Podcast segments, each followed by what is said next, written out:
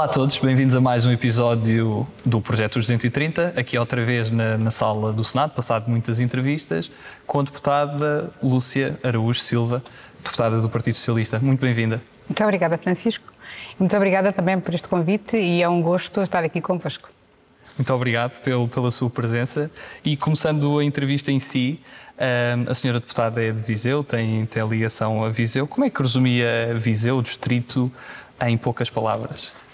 Viseu Distrito é um distrito tranquilo, é um distrito onde nós temos qualidade de vida, onde temos. Uh, podemos cruzar ali uma boa gastronomia, onde podemos ter. Uh, temos paisagens extremamente bonitas, desde o Douro até, uh, até à, à, zona do Dão. E, portanto, é, é um distrito e um conselho, nomeadamente o Conselho de Viseu, e também um distrito onde vale a pena viver e onde também aproveito para, para fazer o convite a quem nos quiser visitar. Temos todo o gosto em receber, receber eh, quem quiser visitar Viseu. E para quem cresceu nestas terras de Viriato, o que é que marcou mais na sua infância toda? Quais foram os momentos mais marcantes? Sobretudo a tranquilidade, o viver em família, o termos tempo, uh, os afetos também, que acaba por ser muito importante e as boas amizades que se vão fazendo, que se fazem, que se mantêm. E, sobretudo é isso. E depois tem um percurso como professora, primeiro vai para, para a faculdade e, e, faz a sua formação e depois decide ser professora. Quando é que a senhora deputada, ainda aluna, percebe que queria ser professora? Ser professora foi desde pequena. Eh, eu quis ser professora. Não sabia porquê, mas sabia que queria ser professora. E cresci sempre com essa vontade e de ser, e de ser professora do terceiro ciclo em ensino secundário. Pronto. Eh, entretanto, depois fiz sempre o meu percurso a estudar, sempre com esta determinação de ir para a universidade e de ser professora. Eh, durante o meu percurso de jovem estudante, tive alguns professores que, que, me diziam que eu deveria ser. Quando me perguntavam, não é? E eu dizia que queria ser professora, que ia para a universidade para ser professora.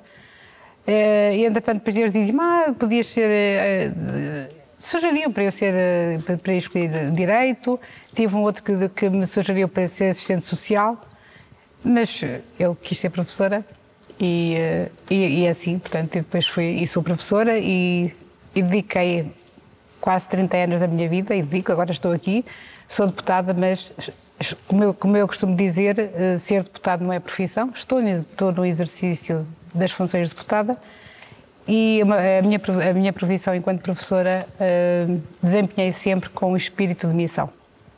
E com muita vontade, sobretudo não só de ajudar e, ensinar os meus alunos a crescer, a pensar, a partilhar conhecimento, mas também ajudá-los na formação deles enquanto cidadãos, enquanto pessoas, enfim, jovens que, que crescem, que um dia irão ser adultos e, sobretudo, a transmitir a ideia de um, o quanto é importante nós participarmos na vida dos nossos territórios, o quanto é importante nós sermos cidadãos responsáveis, uh, o quanto é importante uh, nós sermos uns cidadãos de onde haja respeito por nós e pelos outros. E, portanto, tem sido esse um pouco uh, a minha função enquanto professora. Não é só dar aulas, mas sim contribuir para a formação dos meus alunos.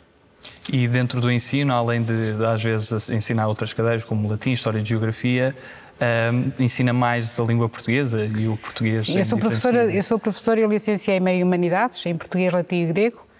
Pois o latim e o grego, uh, latim apenas uh, lecionei no meu ano de estágio. Depois disso, portanto, nunca mais, porque os alunos não não escolhem a disciplina de grego nem de latim. E claro, uh, a minha disciplina é, é o português. O terceiro ciclo é o ensino secundário. E qual é que sente que no papel de professor é o maior legado que se pode deixar um aluno e qual é que qual é a maior marca que, que tem o privilégio de poder dar? É isso mesmo, é transmitir-lhes em primeiro lugar é o brio, o brio profissional, ensiná-los a, a, a gostar de aprender, a serem bons naquilo que fazem. E ser bons não significa que sejam alunos que tenham de ter 5 ou que tenham de ter 19 quando é de, ou 20 quando é, são alunos do ensino secundário. Mas sim a dedicarem-se de alma e coração àquilo que fazem, gostarem da escola. É muito importante o aluno ir para a escola e gostar da escola. Gostar de aprender, gostar de aprender não só os conhecimentos os científicos da disciplina, mas também o, o conhecer e aprender a ser cidadão, a envolver-se com todos, enfim, a, cidadania, o respeito pelo outro, o gostar de estar informado, de se envolver, é isto que eu acho que é importante e também despertá-los para quê? Para que eles, quando atingirem a idade adulta, eles tenham vontade de participar porque eh, muitas das vezes nós dizemos que, que, que, as pessoas não gostam de participar, não gostam de se envolver, e eu deixava sempre a ideia que, mesmo nos territórios deles, seja numa associação, seja um dia mais tarde, enfim, numa junta de freguesia, eles terem sempre a vontade de participar, de se envolver, de dar o cunho deles, de dar, de dar a, eh, a ideia deles, porque muitas das vezes nós que estamos, quem está sentado é fácil criticar, mas dar o seu contributo é muito importante.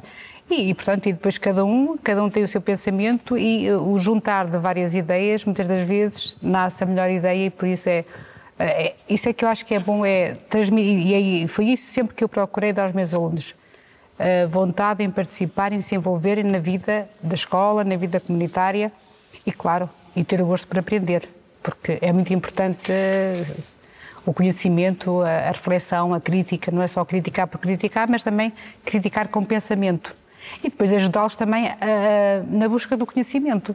Não é? Porque nós sabemos que o, conhecimento não se esgota numa, numa sala de aula, mas sim a vontade de conhecer, a vontade de ir para além daquilo que se passa na sala de aula é muito importante e, e, abrir, esse, e abrir esses horizontes. E hoje em dia os alunos têm essas ferramentas. Quando era aluna, eu não gostei da escola que eu tive. Eu tive uma escola só de. onde tínhamos os livros, é? E aqueles livros, pronto, os nossos manuais e pouco mais do que isso. E hoje em dia, não, hoje em dia a aprendizagem faz das muitas e variadas formas. E eu poder transmitir eh, isso aos meus alunos, até muitas das vezes chamar a atenção para determinados programas de televisão, eh, até programas humorísticos. Também é bom, e portanto eu fazia sempre essa, essa, esse alerta e transmitir sempre essa vontade. Porque o conhecimento e o saber nós vamos procurar, vamos buscar a, enfim, a, vários, a várias fontes. E era esse sobretudo aquilo que eu era, sobretudo foi isso que eu tentei sempre transmitir aos meus alunos. Escreveu também um conto infantil que é a história de Matilde e nessa história, não querendo uh, desvendar todo o livro, a princesa Matilde, com a, com a ajuda de, também da, da, fada madrinha, descobre uma luz que também é aquela luz que, que nos guia e que, que, nos reconforta nos momentos mais difíceis. Exatamente. Qual é essa luz que, que às vezes precisamos e que, que nos identificamos? Olha, naquele caso da história da Matilde, aquilo foi mais um. Aquilo aconteceu. Foi um facto real, no fundo. Uh, enfim, tive um momento de perda do meu pai e a Matilde, uh, que é a minha sobrinha mais, novinha, mais, nova, na altura tinha 3 anos e, e, ela não percebia porque é que o avô estava com ela até determinada altura e depois deixou de estar.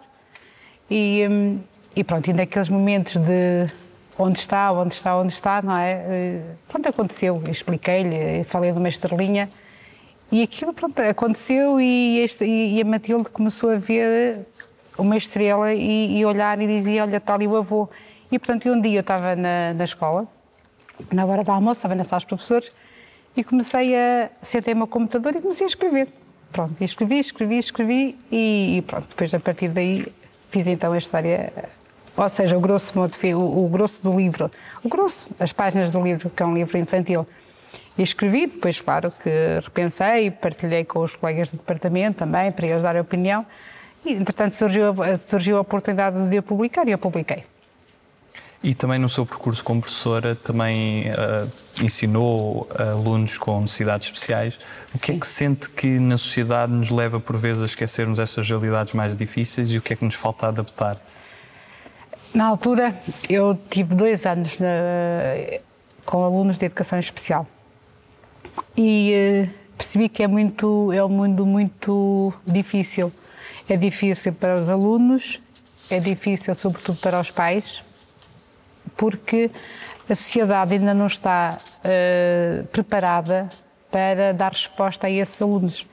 Embora isto já foi há alguns anos, não é? Uh, hoje em dia tudo vai sendo modificado e ajustado e melhorado, pronto, porque é muito importante, mas uh, a questão é, os nossos alunos um, eh, faziam a escolaridade obrigatória e depois vão para onde, não é? Uh, que resposta a que, a que, a sociedade lhes dá? E, e, esse é o, acho que esse é o maior desafio. Mas, como eu lhe digo, hoje esse, esse, muitos desses problemas já estão ultrapassados, ainda bem, mas à época foi muito duro para mim porque sentia que não havia respostas para esses alunos, não é?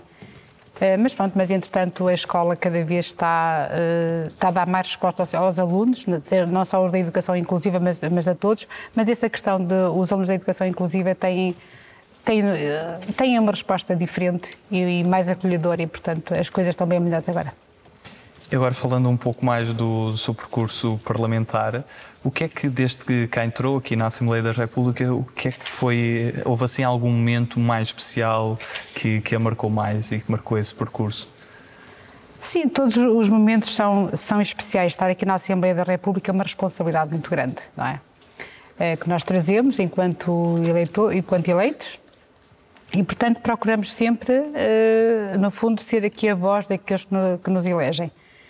E de alguma forma, eh, portanto, temos aqui, quando são questões, eh, quer dos nossos territórios, quer outras questões a nível nacional, penso que todas elas são relevantes e importantes e porque procuramos sempre uh, ter uma, uma sociedade melhor. E, e, é isso o nosso, o nosso, a nossa função e darmos o nosso melhor pela, pela causa e, portanto, pelo, pelo país e, e, sobretudo, também pelos nossos territórios. E nos vários trabalhos da Comissão, que são, porventura, os trabalhos que passam menos para, para fora da, da Assembleia, há, sim, um, um trabalho eh, de Comissão que tenha sido mais desafiante que, que os restantes? Não, vão sendo, portanto, vamos, nós deputados vamos eh, enfim, fazendo aquilo que, pronto, que, que, que, nos é possível fazer, não é? Eh, eu estou na Comissão de, de Educação, e todos, enfim, todo aquilo que nós temos feito, penso que eu vejo sempre cada trabalho com a mesma, com a mesma, com o mesmo empenho, com a mesma dedicação e com a mesma valorização. Portanto, penso que não tem assim, eh, se me pergunta-me qual, houve aqui algo especial todos eles são especiais. No seu momento, uh, todos eles são especiais porque procuramos sempre o melhor e, portanto, não, acho que não, não tenho assim uma que tenha assim sido, sido diferente ou que tenha eu trabalhado diferente, não. São todos trabalhados da mesma forma. Nós algo também que pretendemos demonstrar no projeto é que, pese embora divergências políticas, há sempre um respeito mútuo no envolvimento que, que os diferentes partidos têm uh, na atividade parlamentar e, e, há um reconhecimento também do que é a pessoa e não só o que defende. Uhum. Um, de, de, outras bancadas parlamentares que não o, o Partido Socialista, há sim algum deputado que, que admire mais? Eu penso que sim, que tenho eh, o, o deputado Jerónimo de Souza Uh, não é que tenha, portanto, não, isto não tem nada de pessoal, porque pessoalmente, uh, além do cumprimento, não, uh, cruzamos no, no, no, corredor e cumprimentamos, mas é uma pessoa que eu reconheço e, e, portanto, se me pergunta alguém que eu, de, fora da minha bancada, eu, eu, portanto, eu, eu, eu falo então no, no, no deputado Jerónimo de Sousa. E o que é que leva a identificar-se mais com o Partido Socialista? São os ideais da solidariedade, da tolerância, da liberdade. E o seu distrito, Viseu, é conhecido também por ser, eh, a nível autárquico também, ser normalmente do Partido Social Democrata e também já foi do, do CDS. Um, sente que o facto de de certas regiões geográficas do país estarem associadas a mais a determinados partidos, como temos o caso, por exemplo, do Alentejo, em que o PCP tem, tem mais força, tem alguma explicação pela tipologia da população? Que resultados é que, que podemos fazer aqui de relações? Pois, eh, por acaso, olha, é, é uma, às vezes eh, é uma reflexão que eu faço frequentemente, porque uh, nunca compreendi muito bem eh, enfim, o porquê de, sendo um território, o Distrito de Viseu, um território pronto, com algumas dificuldades, não é? Porque é verdade, nós tivemos eh, a maior parte das, da, da, população imigrou, grande número de, a partir da década de, de 60 tivemos ali um grande número de, de, pessoas que saíram, que emigraram, que deixaram as suas terras à procura de uma vida melhor. E eh, não, nunca compreendo, portanto, custa-me um bocado a, a perceber uh, o porquê que uh, temos um território onde o PSD está tão implementado, talvez por questões. Eh, eu lembro-me que há uns anos, eh, pronto, agora já nem tanto, mas enfim, aqui há uns anos falava a questão do símbolo, não era? A explicação do símbolo do, do PSD, era, era, que era feito esse quase um endoctrinamento, que era o símbolo que, que estava ligado ao, ao céu. Portanto, não sei se isso teve alguma alguma, uma vez que é um, um distrito também de, enfim, com uma grande implementação da religião católica, mas uh, nunca compreendi muito bem o porquê de, do meu distrito ser um distrito com ideias muito do, do PSD, é o que é, não, portanto não e de todo o seu percurso, quais são as eleições que tem mais memória de, de viver intensamente, mesmo que não, não tenha participado nelas diretamente? As eleições que eu tenho mais memória, sinceramente, são aquelas que, onde eu participei mais uh, diretamente. Pois, uh, falam eleições que autárquicas? Autárquicas, legislativas, por exemplo, mesmo na infância, de, de começar a, a recordar esses momentos? Não, uh, portanto, eu eh, tive aqui algumas eleições uh, legislativas uh, que eu vivi assim intensamente e depois mais as autárquicas foi assim as eleições que eu vivi onde, onde também estive envolvida pelas mais, pelas mais variadas razões, mas sobretudo se forem mais as eleições autárquicas e algumas também legislativas. Passamos agora à segunda fase da nossa entrevista com questões ainda mais dinâmicas e começamos por, por escolhas. E a primeira que, que lhe faço é, e que lhe proponho é entre humildade e ambição. Humildade. Cães ou gatos? Cães. Obama ou Kennedy? Uh, admiro ambos, mas Obama. Sagres ou Superboc? Eu não sou apreciadora de cerveja, mas talvez Superboc. E entre vinho, vinho tinto ou vinho branco? Tinto. Tinto. Jorge Sampaio ou Mário Soares? Pergunta difícil. Difícil? É, muito difícil. Tenho que escolher. P pode escolher os dois. ah, então é sempre melhor. Eu escolho ambos. Noite ou dia? Dia. Dom Afonso Henriques ou Dom Duarte? Dom Duarte. Bolsonaro ou Boris Johnson? Uh, uh, pronto. Uh, preferia não escolher nenhum. Preferia não, não fazer escolha, mas uma vez tenho de escolher, prefiro, então escolho o Johnson. Campo ou cidade? Cidade. Jornal em papel ou notícias online? Jornal em papel. Miguel Araújo ou António Zambujo? Gosto de ambos. Amália ou Fernando Pessoa? Fernando Pessoa. 230 ou 180? 230. Qual é que é a figura histórica que a inspira mais? A figura histórica que me inspira mais? Uh... Luther King. E se pudesse convidar uma pessoa viva para almoçar com quem nunca tenha almoçado, quem é que seria essa pessoa? A vice-presidente dos Estados Unidos. E já agora, qual seria o prato principal? Uh, pronto, tinha que convidar para ir almoçar comigo a Viseu, não é? É almoçar ou jantar? Pode ser uh, almoço. Pronto. Uh, uma vitelinha, uma vitelinha de Lafões ou Aroquesa. Uma vitelinha de Lafões. E falando de, de livros, há assim algum livro que a tenha marcado mais? Olha, há vários. Há um que marcou quando eu tinha 15 anos, 14, 15 anos, que marcou muito, mas marcou-me até depois ao nível de, enfim, das minhas atitudes enquanto jovem, que era um livro de cristiana eh, drogada e prostituta. Tinha uns 13, 14 anos quando li aquele livro e foi um livro que, que me marcou profundamente. Uh, aliás, lembro-me, ainda, ainda, me lembro, já, já, já lá vão alguns anos, não é? Mas quando li o livro, uh, muitas vezes eu estava a ler o livro e a imaginar tudo aquilo e, e assustava-me como é que era possível, enfim, aquelas vivências e marcou-me, marcou-me bastante. E depois disso, eh, depois também tive outros livros, não é, que, que marcaram, que tinha livros que gostei muito de ler, e, um, mas também gostei muito de, dessa, enfim, livros que marcaram, mas assim, aquele que marcou mesmo muito foi, foi esse livro. Depois tive muitos, muitos que, que me ajudaram e que me ajudam, mas eh, sobretudo foi esse. E tem alguma preferência musical? Alguma banda ou cantor favorito? Tenho assim várias, mas o que, que eu gosto muito de, de ouvir, e, mesmo em vários momentos, uh, o Freddie Mercury, gosto muito, os Queen, não é? Uh, é algo que me toca no coração. E em termos de filmes? Filmes, sim, também tenho vários, mas sobretudo A Vida é Bela. Acho que é um filme que. Com o Roberto Benigni. O Roberto Benigni, sim.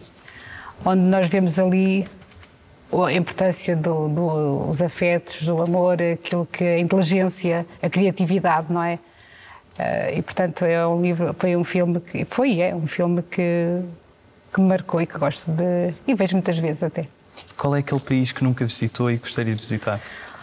Olha, nunca visitei, uh, nunca fui à Polónia, gostava de, gostava de visitar e nomeadamente ver Auschwitz. Auschwitz. Auschwitz. E se tivesse, se fosse necessário que, que servisse em funções executivas num governo, qual seria o ministério que, que acha que se atocava mais? Nunca me passou pela cabeça isso, não é? Mas não sei. Tenho que responder. Poderá escolher. não sei. Eu acho que. Sinceramente, à partida assim, nós temos a nossa formação de base, não é? Damos aqui um pouco a, a maior flexibilidade para, para, compreendermos as coisas, mas eh, sinceramente não sei, nunca, nunca pensei sobre isso. E o que sente que mudou na sua vida desde que foi eleita? O que é que mudou na minha vida? Mudou muita coisa, nomeadamente, olha, a questão de a responsabilidade, uma responsabilidade diferente. Enquanto professora tinha uma responsabilidade, agora enquanto deputada tenho uma responsabilidade diferente. A responsabilidade, a vontade de, de, de poder estar perto das pessoas, de as ouvir.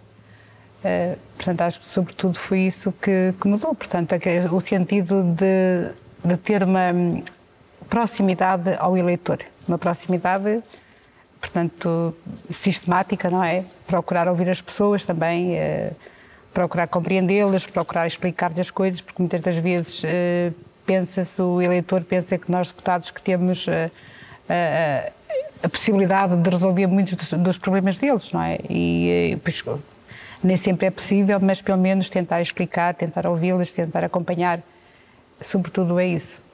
E gosto muito de, de, de fazer esse trabalho e essas funções.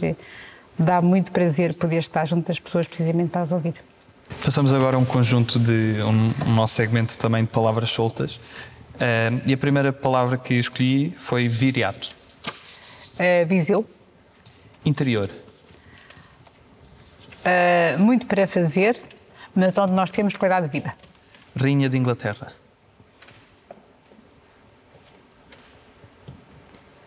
O que é que associa? Eu sou republicana. Saudade.